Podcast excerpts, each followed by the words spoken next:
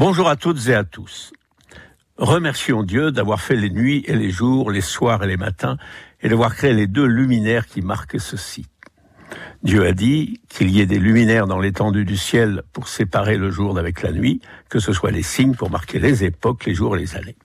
Tant pis pour les esprits étroits qui font remarquer aigrement que non seulement dans le récit biblique, le soir précède le matin et la nuit le jour, là d'ailleurs, euh, ils ont raison, mais euh, c'est quand même logique pour une création ex nihilo des ténèbres absolues du rien à la lumière absolue de l'être.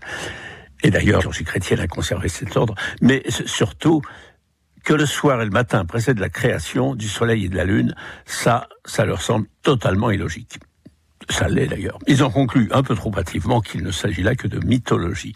Mais ils ont tout simplement qu'ils ne comprennent rien à ce qu'est la lumière, qui est d'abord primordiale, puis celle du soleil et de la lune, contrairement à ce que savent les enfants, les poètes, les mystiques.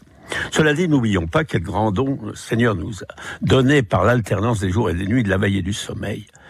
Ce balancement, l'équilibre qu'il nous apporte, surplombe nos réalités de vie, nos activités, quelles qu'elles soient. Pour tous, présidents, rois, papes, vedettes, capitaines d'industrie, chanteuses, soldats dans leurs tranchées, SDF dans les rues, pensionnaires des épaves, tous nous sommes égaux devant le sommeil et la veille, enfin plus ou moins, qui rythment nos vies jour après jour. À ce propos, un romancier aujourd'hui bien oublié, Georges Duhamel, conseillait aux timides d'imaginer les personnes qui les intimidaient en face d'eux en pyjama en train de se coucher pour surmonter leur timidité. C'est du bien vu. J'ai essayé jadis, ça a marché.